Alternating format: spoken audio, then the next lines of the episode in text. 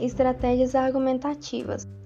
Para compreender, o texto dissertativo argumentativo consiste na defesa de uma tese por meio de argumentos e explicações, ou seja, suas características básicas são a apresentação do ponto de vista, a discussão dos argumentos e a análise crítica do assunto abordado. Para começar, os argumentos são ideias lógicas relacionadas entre si com o objetivo de esclarecer determinada situação ou dúvida.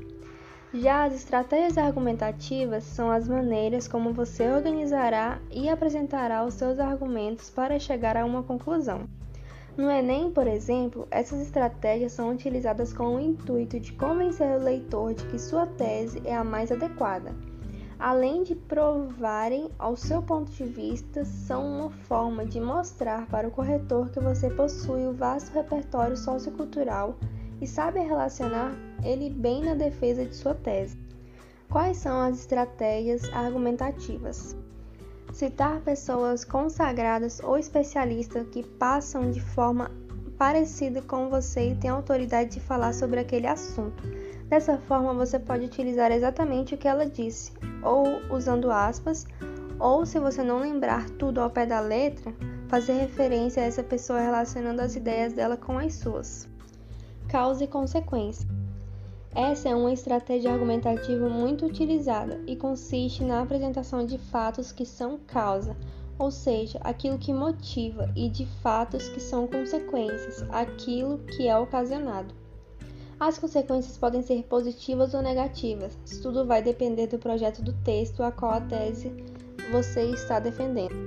Comparação. A comparação é outra estratégia argumentativa interessante, principalmente se você está falando de um ou mais produtos, serviços ou marcas do mesmo segmento, por exemplo. Aqui você precisará ter a habilidade de apontar as semelhanças e ou diferenças entre os dois ou mais elementos conseguindo destacar os benefícios daquele que está defendendo. Isso te ajudará a guiar o leitor, de forma sutil ou não, a entender qual é a melhor opção. Analogia. Analogia é um processo cognitivo de transferência de informação ao significado de um sujeito particular para outro sujeito particular, e também pode significar uma expressão linguística correspondendo a este processo. Argumento de autoridade.